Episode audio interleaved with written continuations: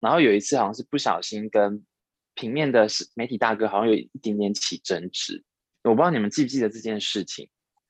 你说记得他艺人本人跟摄影起争执哦。Enjoy this episode。哇靠，有事吗？Hello，欢迎大家收听这一集的《哇靠有事吗》，以及在 YouTube 上面的观众朋友，大家好，我是吴小茂，我是爆米花看电影的爆边，我是珊珊。然后线上有两位同学呢，可能有一些观众对他们有点陌生，但是对于三十岁以上的朋友来说，今天的节目呢，会让你们充满满满的回忆杀。欢迎完全娱乐的制作人小易，嗨，大家好，我是小易，Hello。还有八大娱乐百分百的采访组主任小黑，Hello，大家好，我是小黑。我们现在有五个框啊，然后我们是代表了总共五个娱乐新闻性节目，除了完全娱乐，我何德何能加入这个会议？娱乐百分百。然后我本人是来自娱乐新闻，娱乐新闻。然后瑞怡，瑞怡做了三个，不止哦，我还有一集娱乐哦。哦，对对，还有一集 娱乐，那六个哎，你跟大家讲一下你有什么？呃，娱乐新闻，亚洲娱乐中心，娱乐在亚洲，一集娱乐。然后三三是亚洲娱乐中心跟娱乐在亚洲吗？对，这些应该现在的小朋友都听不懂我们在讲什么。知道啦，应该知道吧？所以，我们这一集的 target 就大概是三四十岁以上的老人，对，三十五岁以上吧。现在都还有完全娱乐跟那个娱乐百分百都还有啊。所以，这是为什么我这一集要请小易来，请他帮我们把听众的年龄层拉低一下。要靠娱百好不好？娱百还是真正吸引到年轻人的，能存下来总有他的理由嘛，对对不对？你知道吗？因为以前我们在。以前比较大的娱乐新闻只有三台嘛，就是 TVBSG、八大跟完全娱乐这三个节目。然后那时候我们在娱乐新闻的时候，就会觉得说：“哈、哦，拜托我们第一名呢。”然后突然有一天就变八大第一名了。然后现在他就存活到现在。你们是哪一年呐、啊？一九九七年，九七年哦，因为那时候我也还没有去上班。可是小黑姐你待很久，对不对？我一去是赌林哥主持，但是他主持没多久就走，就就就换成 SOS，所以我的我主要的时期是从 SOS 时期开始的。对，小黑姐在以前我们一起跑新闻的时期，她也算是很敢问的记者，会臭脸的那种，对不对？多少有。对啦，在我面前没有人会臭脸啦，没有人凑得过我，真的。我现在又是在假笑啊。我们心目中，所以在我们那个时期，小易算是观众对吗？我是观众哎，你知道吗？因为茂哥那时候要找我来说，我想说，我今天心情真的是非常的怎么讲，有一种兴奋的感觉，因为我那时候就超爱看娱乐新闻的，所以你们那时候鼎盛时期的时候，我就是在电视前电视前的忠实观众。哎，大家有 get 到 point 吗？你们那时鼎盛时期的时候，对啊，我们现在已经过去了。三姐，我没那意思，我没那意思，好不好？长江后浪推前浪啊！三姐没意思，已经死在沙滩上。没有啦，就是那时候嘛，那时候这样子。那小易是怎么加入完全娱乐的？哎，我其实是退伍后，退伍后，然后是哎小准，就是小准介绍我进去。完娱的那时候，因为刚好玩鱼在找人，然后那时候小准在好像是在一级娱乐吧，还是哪里忘记了，然后跑线，然后认识玩鱼的那个记者们，然后那时候知道有职缺的时候，就会帮我介绍进去这样子。小准是自由时报现在的戏剧线记者，长得非常帅。对对对对对对，他以前有在三立的餐厅打过工。对对对 对，那种自己。然后我有传纸条给他。搭讪吗？搭讪对啊，他很帅哎。纸条写什么？谁记得啊？二十几年前的事情。那后来有搭讪成功吗？后来就就当当然没有没有把到这件事情，但后来就变朋友啊。应该是有叫 MSN 之类的吧？你怎么讲出这么有回忆杀的一个通讯软体呢？那我 已经算是很客气了。那你那时候是看哪一台啊？我那时候其实我是于白的忠实粉丝哎，我超爱看大小。好了，那你们两个录，拜拜。对，然后还有桃子姐的啦，我那时候也这两个我都喜欢看，就是我都非常喜欢看的。因为以前人家都说，呃，想要看新闻会来看 G 台，然后想要看好笑会看八大。对，因为大小 S 几乎就是想要看他们聊天啊，没有想要看新闻，完全完全不记得那个新闻有哪些，但就是很想要听他们两个一直在聊天。也就是都没有在看小黑跑的新闻就对了，好像是欸。娱乐新闻的记者真的很有名，因为说真的，我自己也是从看桃姐的娱乐新闻，呃，我当时也是观众，所以柯强、吴礼强、朱建宏这些在在我的耳里就是很熟悉的人，你懂吗？啊，所以我们也是看着看着你们的新闻长大的，啊，硬要讲的，我们都没有那个柯强伟大。因为他有被枪击过，他后来去拍《时尚玩家》，然后不是就是碰到那种抢劫还是什么啊啊啊啊！所以小易，你是哪一个时期加入娱乐呃完全娱乐的？哎，我是二零一零年加入的，然后那时候已经是孟哲、JR 跟人富哥主持的时候了，就是他们那时候最活跃的尾端的。那个时期加入的，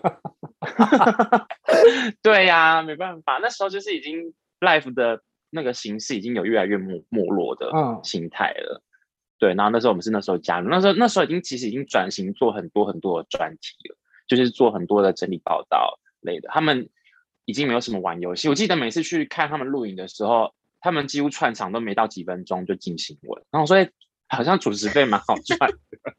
啊，所以你去的那个时期主呃新闻还是为主吗？已经是已经是以新闻跟专题为主了。那个时候已经是这样子。我加入的那一年，我因为我就我记得我加入那一年的时候，已经有一度很想要赶快离职，因为那个新闻量太庞大了。有点像新闻台，就是以前我们在新闻台很喜欢做那个，就是什么什么什么大台湾大头条，台湾大明星，就是比如说陈，比如说我刚刚讲他差点要讲陈淑华，讲出一个。到处观众当掌声响起这一类的，然后不，然后王力宏 他的那个什么，就是他他出来啊，什么什么什么之类的，然后就一大堆。然后重点是，你知道我们以前做这种新闻，我们都最喜欢放歌，因为就是放歌就对了，可以放长度，放长 拉长度，拉长就对了。所以小易那时候进去的时候是跑什么线？你们有分线吗？我们那时候没有分线，可是那时候那时候因为我最菜，所以所有的新闻都是我要去跑，就是外面跑班的。因为姐姐们大部分都是在家做专题，然后我就是在外面负责跑班的记者。然后因为他们那时候他们太忙了，所以那时候连自来带，就是唱片公司给的自来带，也都是我要出。所以我很多时候就是可能跑完班，然后剪完带子，然后准备要吃饭的时候，我就回到位置上的时候，就会发现姐姐们跑的班跟自来带全部都。叠一叠在我的桌上，就是我跑，就是还有一叠新闻要写就，对。所以那时候我记得我有时候是那个回家继续工作，就是在公司把袋子看完，看把 time code 写好之后，然后回家把稿子写上去，这样子。惨了吧？刚刚是制作人的抱怨时间。啊，哪有啊？那你们会 很怕自己的主持人出事吗？我们吗？还是谁？我。大家，因为刚刚小黑狂点头，因为你们家的主持人最最容易出事啦。因为好，应该是说娱乐百分百的主持人，之前的几年其实都算是知名度有，因为主持人娱乐百分百而知名度打开，所以他也变成是媒体会追的对象。那当然，他们不管他们的大小事，一定是媒体的焦点。那当然，一出事一定就是很大条，对啊，所以。又不是又不是说不红，如果不红，你出事就没事啊。但是因为他们都还蛮红的，所以一出事情我们就变得很紧张。对啊，有哪些大条你记得的，可以跟大家回忆一下吗？像当当时我跟你讲，最经典的不就是小 S 跟娇娇分手，这这个印象非常深刻的。然后还有大 S 心情不好嘛，因为恋爱的关系就不见失踪，失踪，嗯嗯，这大家都有印象吧？我们当时都非常的紧张，然后会想说现在该怎么办？好，譬如说，眼看六点就要直播，但是大家是一直没有出现，那赶快找代班嘛。那当时比较固定的代班可能就黑人啊、阿雅啊，还有那个那个范晓萱那一些。那他们好朋友嘛，那赶快紧急联络。可是眼看六点已经开始了，可是人还没到，因为他们临时被扣来，不可能马上到，然后只好小 S 自己上去。那我们在下面就真的是每分每秒真的是度日，一直到底代班的主持人哪时候会到？那我的人现在这样，我该怎么办？这样子其实都很紧张啊，这个是比较大的事件。不然说什么分手啊，那些也是啊，就是你知道搞得人。比较近一点的，像最近零九确诊陈零九，当下我们也很错愕啊，然后一直在想说，一定会有很多观众会问我们，那你们接下来该怎么办？然后记者会问说，那你们节目能不能做？他哪时候可不可以来上班？什么之类的，排山倒海的问题一直来之后，我们就要赶快去呃对外的发言，到底要怎么说，然后才能让观众呃知道零九现在的状况是什么？那我们节目之后的规划是什么？都要第一时间赶快给。大家讯息，其实我真的只能说啊，主持人不出事，我们真的惊吓好几次。陈零九确诊的前后，你们还有跟他一起工作吗？我们本来就打算，我们的存档很多，我们就打算停一停。殊不知，在一停过了将近快两个礼拜，他才说确诊，所以其实我们跟他没有接触到。小一，你就没有碰过这种主持人出什么大事的，对不对？好像真的没有哎、欸，就是因为 不知道是该开心还是该难过，就是就是主主持人，因为好像因为我们主持人要发挥的部分比较少啦，就是我我进入的时候已经主持人要发挥的比较少，嗯、所以好像关注度就比较没有那么高。哦、因为我我记得我最常遇到的困扰就是说，哎，我是完全娱乐工作，他说，哎，我知道就是小猪主持的那个嘛，然后说。或者是想说，我知道是狼人杀那个嘛，我就说不是不是，是完全娱乐这样子，那我就要再花一番时间解释，说我们是什么节目这样，是有点汗颜啦，就是有点汗颜，说这个是现在关注度还确实是娱百的主持人是一直都是比较高的这样子。那这样完全娱乐在红什么？我们现在是很努力在经营新媒体这一块，很努力在做这件事情。对，流汗了有没有？他们随便一个新闻都有几百万点阅，吓死人的。嗯，对，因为我们就是比较早的开始去经营 YouTube 的电视节目啦，其实就只是比大家快走几步而已。是我们学习的对象，就是变成做网络跟原来做电视有什么不一样吗？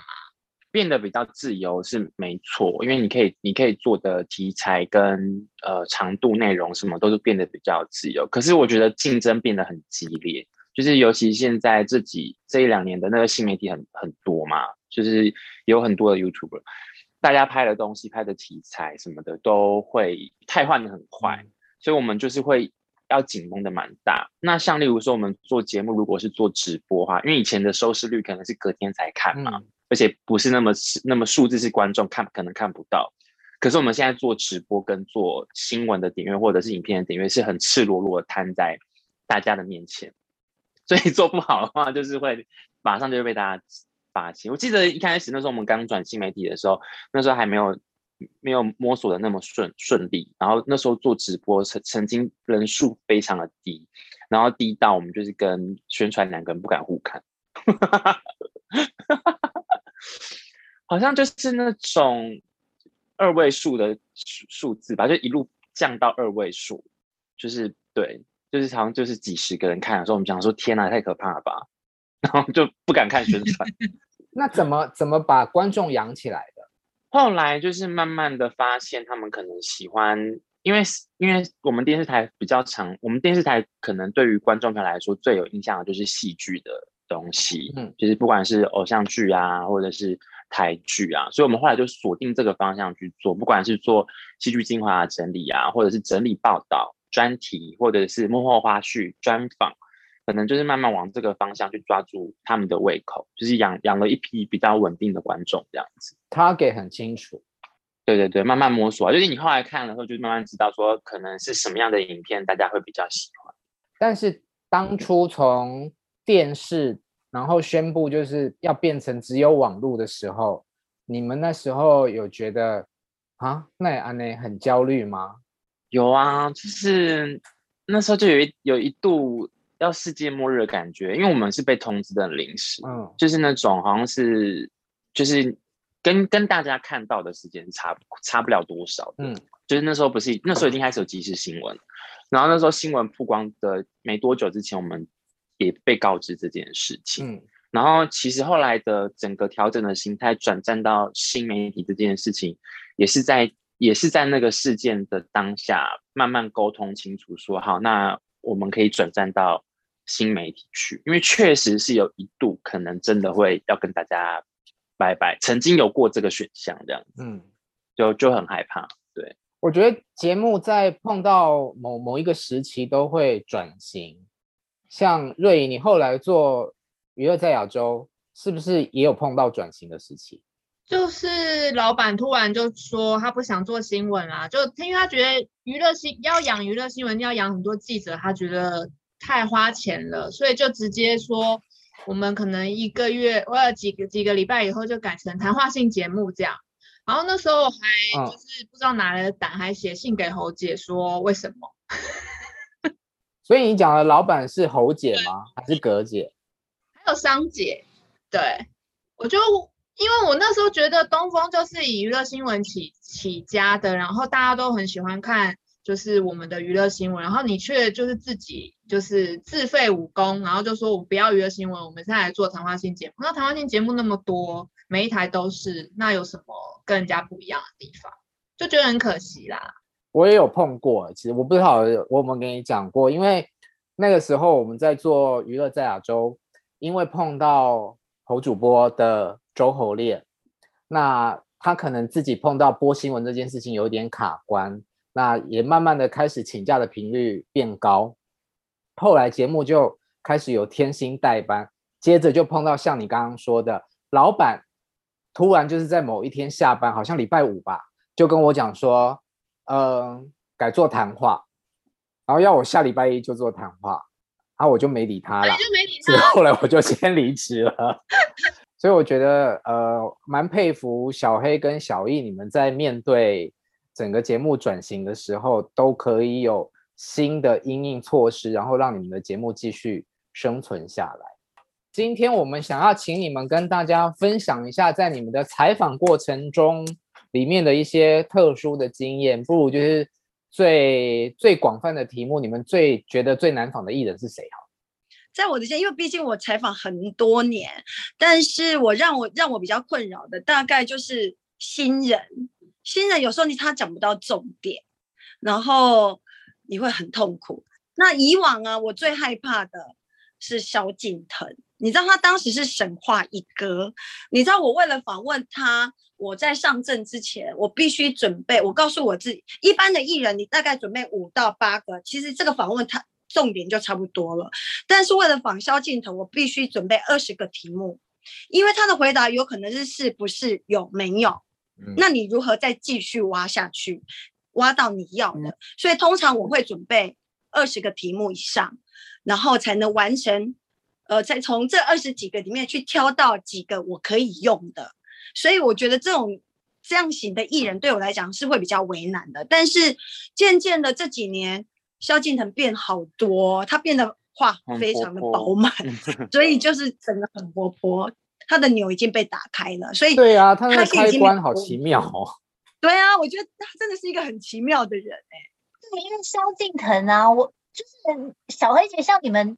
做这么久娱乐新闻，接触这么多不同的主持人，然后这么就艺人真的有真的是有开关吗？就是他真的可以这样子瞬间？因为因为萧敬腾对我而言，因为我记得我是零八年的时候，二零零八年的时候去澳洲，在澳在零八年之前他刚红，然后那时候访他就是完全都对，嗯，没有有，然后后来我就去了澳洲，去了一年以后回来，然后又再看到萧敬腾。是同一个人吗？所以是真的有这样子的艺人哦，就是你们大家过去这么就是娱乐新闻界这么久，艺人真的是会这样子，怎么两个人呢？我真的觉得很不可思议耶！哎，我必须说，对我的采访生涯当中，萧敬腾真的是一个特例，因为很少人可以像他从零直接跳到九十或一百的，因为。你就算从零或十，你不可能一下，你就不可能经过了两三年、三四年就直接跳到九十、一百，通常也顶多是七八十而已。所以我觉得萧敬腾这一题始终对我来讲是一个谜。所以我听过一个回答，你懂吗？我听过一个说法，就是说神话一哥这件事情，其实是一个人设。哦，我不晓得真的假的。现在访问他很棒，他随便讲一讲都是梗，都是掰，好不好？很棒。但会不会一开始是比较怕生的关系啊？会不会是因为一开始，因为人有些人的个性也是比较怕生，就是不敢在新的环境当中太敢展现自己。可是因为他可能现在变得比较熟悉一些。可我觉得他如果原本就是个性活泼的，前面如果人设是要人设成神话一哥，我觉得他应该也是憋得蛮痛苦的。我觉得很难做到啦。对啊，对啊。好，小易，你最难访的艺人是谁？哎，我其实这题我想一下，我觉得我其实除了刚小黑姐讲到，就是可能是新人，可能我觉得在访问上会比较难一点点。主要另外一个让我留下一个阴影的，就是呃，某就是就是 陈奕迅，但是因为陈奕迅那时候状况其实不是我我们的专访或者是是呃呃独家或干嘛的，就是他有一次在庆功宴的后台。好像在台湾台小巨蛋那一场，然后有一次好像是不小心跟平面的媒体大哥好像有一点点起争执，我不知道你们记不记得这件事情？你说记得他艺人本人跟摄影起争执哦？对，然后是一个是因为那时候好像是他讲了一段话之后，一个平面大哥不小心做了一个表情，那个表情让就是让陈奕迅觉得好像有一点点。没有礼貌，这样不舒服。对，因为因为因为那时候我们看，我们知道说已经是两方已经有点争执了，所以到底当时现场第一时间发生什么状况，我们其实不不知道事情怎么样。但是我们看，小黑姐点头如捣蒜。可是那时候你小黑姐当时在现场，我没有，但是。我知道那个时期的陈奕迅他很敏感，我如果没猜没记错的话，应该是在他蛋蛋事件之后过了很久他来，那也有一阵子他跟他老婆的关系一直被是媒体的焦点，所以有有几有一阵子他来台湾的那个反应的确是跟媒体的关系不是那么好，但是后期。都没有问题啊，因为他就是一个性情中人，嗯，所以你访问他，有时候真的是美感的问题，对对，因为因为我印象也是，就是说，我记得不管他是来我们节目玩，或者是其他的访问，我印象中我都没有任何他不开心或者是怎么样的问题，就对，所以那一天的那个庆功宴，所以我就会有一点点吓到，就是想说，哇，就是怎么会这么直接的？因为我相信，如果很多艺人可能也不开心或干嘛，他们可能都会放在心里面。可是他是蛮直率的，把这个不开心讲出来，然后甚至跟，因为那平面大哥也不是省油的灯，就反正也是跟他两个人有点吵起来的，然后现场有点尴尬。因为我记得那时候好像是我在不知道拿手机在拍什么东西，想说可以回去做什么，然后我就看到宣传说拜拜托我把他不要不要再拍了，我就后来就默默把手机拿下来这样子，所以那时候就有点留下一个小阴影在。就是很害害怕他的。我想问一下，刚刚听到那个小易讲这个啊，我就想到，请问一下你们四位有没有怕什么艺人？我我所谓的怕，就是说你不是难，不是他难访哦，是你去访问他，你会怕，你会紧张，或者是说你他的态度会让你觉得，嗯嗯，就是对，我觉得你们应该四位都都都有这种吧。我先好了。但我讲的不是艺人，是宽姐。地震。小时小时候超怕宽姐的啊，就是打电话想要打电话去问她都要三思而后行，而且那时候，呃，我们在电视台嘛，那你也知道电电视台新闻台的记者跟平面的记者，呃。经纪人啊，他们对你的态度就会比较不一样，就会觉得你是小朋友，所以你又要录音，又要怕被骂，然后他打去，他就可能是常你也没有得罪他，就会有三字经就出现了这样。所以我小时候好怕要打给宽姐，但是长大就不怕，不怕，他人很好，我觉得宽姐真的蛮古道热肠的，嗯，虽然现在还是会骂脏话，可是那个脏话对我来说已经不是压力。他是啥？嗯，我害怕，我就我现在突然你问这个问题，我就想到采访之前让我最害怕的是安东尼霍普金斯，他吃你吗？因为应该是说，因为他本来就是一个德高望重，然后演坏人很像的一个影帝嘛。然后因为之前我们有个同事去访问他，然后把他惹毛了，然后还被告状告回台湾，所以我就觉得天哪，这个人一定超难访。所以那时候就是后来有机会去访问他的时候，整个就皮皮剉，而且每个要进去出来的前面的记者都会摇头说很难访，讲不多。那种你在外面的压力真的超级大，超恐怖的。你自己进去以后呢？结果对，有有把那个老人家逗笑，我觉得很开心。哦，那这个很厉害。小黑姐嘞？呃，在我印象中，我是有那时候，当然我也是才跑没几年，然后我我那个访问是去。好像出差吧，然后去访王菲，然后那个状况是一个专访，这个是恐怖的，这个也超恐怖。重点是我那时候还算蛮菜的，然后那个场面是怎样，知道吗？王菲就坐在你前面，然后陈佳音就是他的名经纪人，他的大经纪人坐在旁边，然后宽姐在旁边。你说这个阵仗，你恐怖？你看宽姐两分，是不是？真的，哎，那个阵仗不是可以控制得了的。然后。就是我，据说他访问有限定时间嘛，比如说他给我的呃时间是十五分钟，听说我在里面问的应该是超过了，但是我自己觉得没有啊，我没有感觉有那么久，你知道吗？那个那个时间空间已经我觉得都错乱了，嗯，那就是访的很好的意思哦，对对，不好不好，一点都不好，我觉得，对，他也是王菲话很少那样，对，王菲很难仿，王菲也是属于难仿的。王菲也是算是一路走来始终如一啦，她也是没有从零跳到九十几。她人设非常的清楚。小易嘞，我其实想要讲的这个例子呢，不是因为他们很可怕，或者是呃给人给人怎么样的严肃感或者怎么样，是因为跟我们的节目还有我们的观众紧密度很高，就是他们是五月天。那我会讲五月天原因是因为我们。节目有很多的观众是五迷，然后带我的前辈们，他们对五月天都非常的了解，所以呃，每次在采访他们的时候，我都会觉得压力非常的大，或者是报道他们的时候压力非常的大，因为就是我只要如果没功课，功课没做好，或者是哪一个环节没弄好的话，一定就会被发现，就是 我觉得很紧绷，因为不知道现场会发生什么突发状况这样。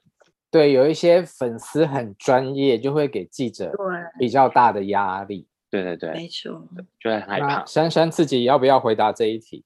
我觉得我怕的艺人，我觉得都还好，但是我比较怕的是，因为以前我们在新闻台，你知道，就是你知道，如果要分等级的话，平面记者最高，然后再是跑娱乐新闻的娱乐新闻记者，你知道我们那个 level 最低，没有啦，我我说 level 最低是说，在那个艺人或经纪人眼中，就是你们都是来坏事才来找我，好事也不报，类似这一种。然后我们因为以前就是早上都要抄报纸啊，然后就但是你抄报纸又不可能单抄，就打电话去做电话录音啊。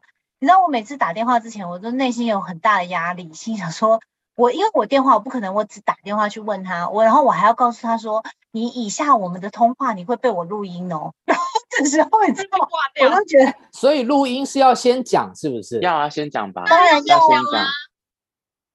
你不告诉别人，你就用了，你就就可能会被告啊。所以就是你知道，就我就我觉得那个给我自己很大的压力。不能先搜索一下，然后再说，哎，我现在要开始录音了吗？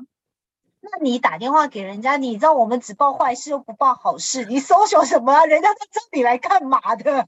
因为新闻台的记者，他们就是不喜欢很很宣传式的，一定都是要跟社会新闻有一点。边沾上边，他们才会去采访这些艺人啊。你那个什么，这个新歌好好听，不 care。所以我还蛮蛮，或者是那种气场很强的艺人，我也很怕。比如说像那种谢霆锋啊这种，就是你知道他们就是那种一坐在那，就是一副他可能就是跟你不熟，他就就是那种嗯，你知道就是艺人脸，就是艺人访问脸。就这样子，我我要补充，就是我我有蛮怕一类艺人，嘻哈歌手们，我真的不知道跟他们不知道要跟他们聊什么。我唯一不怕的只有大支啊，大支，我觉得大支人很好。然后我以前啊、呃、在当记者的时候，每次要去张震张震岳还要去热狗的班呐、啊，或者是瘦子那个团叫什么？顽童，顽童哦，我有去过一次顽童的，完全不知道跟他们聊什么，就就乱问啊，然后后来就被他们骂。我说他们是会答题答的很奇妙，还是怎么样？就是讲话方式怎么样？首先，我就觉得嘻哈歌手讲话的方式会让我觉得都比较冲，我会怕怕的，这是一个。因为一般的歌手都对我们蛮礼遇的嘛，大家都客客气气、礼尚往来这样。那我记得那个。我去，我刚刚讲的瘦子他们呃顽童的那个班是好像文化部办的一场活动，他们有总共有三个团要去新加坡演出，那顽童已已经算是这三个团里面最红的了，其他两团我根本不认识，但最红的这一团我又跟他们三个又完全不认识，完全不知道要聊什么，然后我记得我就问说。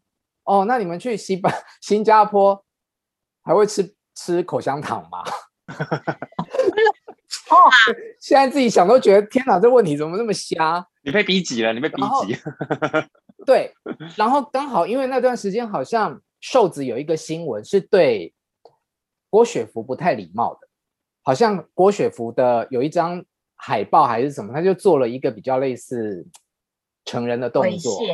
然后有讲他，呃，那时候他就说蔡依林这样的老艺人之类的，我就专挑这种负面的角度下手，那可能两个问题就把他惹毛，然后他们就回答，也就是乱回答，所以在不好的互动之下，就出现了一个下下笔也不会太好看的文章，对我来讲是一个很很不堪的经验。哎，这个旺旺哥这回答，我又想到一个问题。你们最怕什么样的就是采访场合？因为呀，你刚刚讲说你在文化部就是举办的秀，就是那个嘻哈团体一起去。我觉得参加公家机关邀请艺人的场合，那种场合也是我觉得一个尬。我觉得那个那个在那个场合采访，我都觉得一个尬的感觉。但我还蛮喜欢那种尬的场合，你就可以做出完全不同角度的新闻去去嘲讽他们。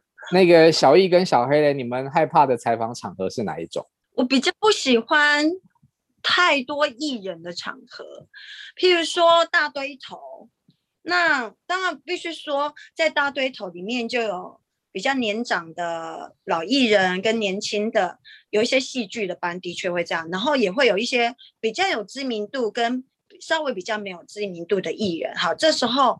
他们的公关会希望你全部一起大联访，那个我全部都一起点头 真的好痛苦哦！真的没 是不是大堆头真的是记者的梦魇？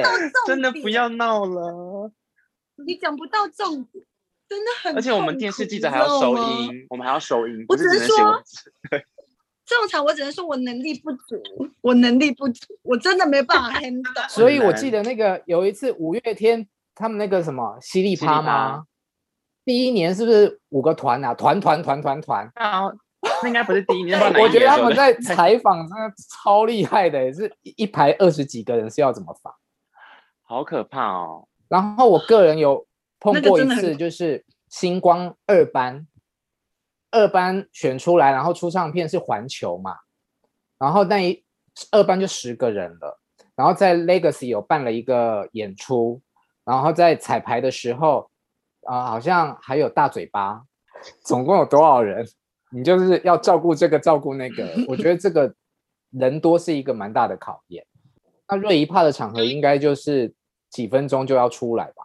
我刚刚三问的时候，我想到难的场合是像东风自己的场合，我会觉得特别害怕，因为你会看到后面有一个人一定会一直盯着你，觉得很恐怖。哦，这个进会场合，这个也很恐怖，因为不可以乱问。就想说这也不能问，那也不能问，超恐怖的。对，自家新闻，小黑应该有这种经验吧？会有啊，经常，因为我们公司其实有蛮多的戏剧或节目的相关的采访，但是这时候我告诉我自己，我担任的角色就不只是记者的角色，我应该要肩负起，就是说是公关。公关另外一种公关的角色，所以公司戏剧或节目应该要问到的重点，我一定会先帮现场的记者都问完公关题。那剩下你们要问什么？那真的不是我可以，比如说你们要问绯闻啊或不好的，那真的不是我可以控制的。那我先把公关题问完，你们剩下就你们问。所以这时候我会转换我的心情跟角度来做这场记者。你好棒。我记得以前，哎，小黑姐，我记得以前我们在外面采访的时候，就是如果碰到这种自家场，我们都会内心就是大家会先讲好，因为这个场子是你们家的，你我不问没关系，我来我来，这个我来，就大家有这个默契。我都会说，拜托你们，你们等一下要问什么绯闻，你们都先不要问，先让我把前面的问题问完，你们再慢慢问，好不好？拜托拜托，我会先私底下游说一遍所有的的文字记者。先讲过一遍，然后跟他们讲好的默契，就会比较好做事。你们好聪明哦！我不是哎、欸，我以前真的好讨厌那种自家的场合哦，而且到了自家场合，我还是拿着枪、拿着刀一直攻击的那种人，那活该死好哎、欸！不行啊，长官会不开心。没有啊，我就是觉得新闻就是新闻，为什么要在 新闻里面公关自家的节目啊什么的？但现在长大了就知道说哦，不是这样。像小易昨天有讲说，因为你们的新闻做了很多自家的可能是节目、戏剧相关的专题报道，所以养出了很多的收视群。所以你应该是不讨厌做自家新闻的人吧？我说，因为如果要讲到发自家班的话，就是我们家电视台应该就是非常非常的密集。可是因为就像我们那个上一集有聊到，就是说，哎，因为我们。节目曾经有一度要跟大家拜拜，就是就是就是那时候我就开始转念，就想说，哎，其实我们做新闻，除了可能收视率或者是点阅率或者是其他的收益之外，另外一个功能就是帮公司公关，这个是可能在电视台当中，我觉得是好像蛮蛮重要可以存活的一个一个原呃因素之一。所以那时候我就转念了，就想说好，那我我我为了我喜欢节目这件事情，是我应该要做的事情，这样子。哎、欸，其实跑其实跑自家自家自家公司的班也是蛮轻松的，因为你不用特别想梗。说真的，对啦，你就是把公关的事情，所有事情讲完，该讲讲好讲满，这条新闻就结束。对啊，就把。所以我觉得也蛮好的。对，是没错。对啊，不然你去一般的新闻还要想梗。对，所以就没有，我没有特别的讨厌。以前可能会有一点点觉得说，为什么要跑那么多自家班？那现在就还好这样子。那小黑，你以前会会不会很讨厌跑到投主播或者是高怡平主播的新闻？我我像我没有跑，我没有访过高怡平哎，在我的经验当中，五五六六那时候我们也几乎没有跑到啊。那时候五五六六很红哎，可是不知道为就变成那样。我们也是追随着之前的主管的安排，那我几乎没有跑到别人家。当然，陶主播是后来有，是因为他跟周杰伦那个事情太大了，你知道吗？所以你把他当成事件性来跑，嗯、而不是当成他是谁家的主持人之类的。所以那个有时候角度会会变化，就好像。譬如说，谁家的主持人，maybe 三立好了，你们家某个主持人怎么了？我会看他是不是事件性。如果他是事件，那你很大，你就得去啊。像宪哥，如果怎么了，我们还是得去啊，因为他就是宪。哎、嗯，我想发问哥哥姐姐们，等一下，我先把小黑刚刚的那一段话翻译一下，就是有台主播的新闻，呃，发班的时候，小黑他们的角色。就是像新闻台的记者哦，你出事了我才要去，因为以前我们在机台真的也比较不跑高一平的新闻，嗯，但是好像 SOS 就比较中立一些，啊，可能是因为小 S 比较多绯闻跟黄子佼吧。没有，我觉得是不是因为以前高一平跟陶晶莹的节目性质稍微比较像，那 SOS 就是就是比较这三个娱乐新闻就是调性比较不一样，就你们会觉得说玩鱼那个时候就是都是新闻性，对，两个主播比较有火药味。对，哎，我想要问哥姐们，你们你们是不是就是呃各各家电视台是不是台性都会很强，就是真的都会有个规定说不能够有。主持其他的的主持人可能来你们的节目或者是做访问吗？你们会收到这样子的规定吗？你说别台的主持人来上节目？对对对对，例如说可能像于白，可能有没有收到说哦不能够有其他的呃，例如说玩鱼的主持人不能去或者怎么样这样子？嗯，不会啊，不会，应该是说没有硬性规定，没有人会去做这个硬性规定，嗯、而是你自己在这个节目里头，你会去衡量它适不适合。好，就好像以前那个大嘴巴不是会来，也会来我们这里宣传，但是你要看你是用什么角度来。嗯、好，今天你不是为了要宣传玩鱼而来，我就让你来，嗯、是绝对不可能。但是如果你今天是大嘴巴有唱片，你要来宣传没有问题，你欢迎。今天露露她带着呃她的专辑来宣传没有问题，你我们当然欢迎。就是你用什么角度来宣传？那那那如果你们家主持人要发片的时候，是可以来玩鱼宣传的吗？你现在是在发通告的意思吗？不是之前都有去？没有，我只是你在发午间情的通告吗？不是，我是询。应该是说，我必须说，我们不会去规定他们，但是主持人跟经。主持人的经纪人有没有自己觉得怎么样？哦、我不知道，哦、但是我们不会去硬性规定，对，因为你怎么好意思去硬性规定人家？对啊，因为但是我不知道他们是不是心里自己有那一把尺。可是我觉得很重，你想说来这边发个通告，然后有图为证。有节目为证，到时候小黑就不能拒绝你，是不是？你想发谁啦？谁？因为的确像黑姐刚刚讲，有一些经纪人可能有一些考量，他可能会觉得说啊不适合，或者是怎么样。我是我是指说，可能有些状呃，不是不是点名说于白主持人，因为我一直心中有这个疑惑，说哎会不会是电视台其实有什么规定，然后讲不行，然后经纪人经纪人把这个理由怪给电视台，就是我只是好奇这件事情。我想要解开心中心中的疑惑而已。以主播的身份，自然是一种默契啦。你们公司会规定吗？没有规定啊，就是我，所以我我就会好奇其他家是怎么样，因为对，因为我们甚至被收到的指令是说，就是很欢迎，就是大家彼此之间有有任何的交流，因为觉得没有关系。对，所以我我就是我就好奇其他家是怎么样这样子。嗯。好，我们节目呢，因为现在是新媒体的时代，就没有这些。限制。现在既然两位来了，来最后宣传一下你们的节目好。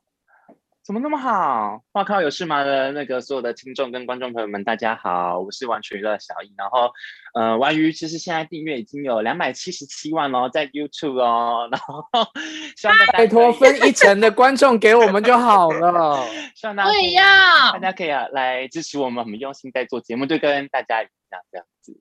哎，那你可以请玩鱼的观众来看一下我们节目吗？拜托。好，哎，我要去去哪边？我要在玩鱼讲，就是跟玩跟玩鱼的观众朋友们讲。我在娱乐娱乐扭蛋机讲啊。好，我答应，我答应你，我已经有跟茂哥讲好啦，说我会做这件事情，这样子。好，来娱乐百分百。好啦，那我们是娱乐百。呃，大家好，我是娱乐百分百的小黑。那娱乐百分百现在的狼人杀，很谢谢你们大家都喜欢，那也希望你们持续的喜欢我们狐狸哥啊、精灵姐都会用力的让呃狼人杀的部分更加的精彩。那大家也不要忘记哦，娱乐百分百不是只有狼人杀，我们也做了很多的娱乐新闻的相关。那如果你们喜欢的偶像狼人杀相关的偶像，我们也会做很多相关于他们的内容给你们看。希望你们持续的支持我们跟。订阅我们，哎，可以揪你们的好朋友来一起来订阅，也顺便订阅。谢谢谢谢 谢谢。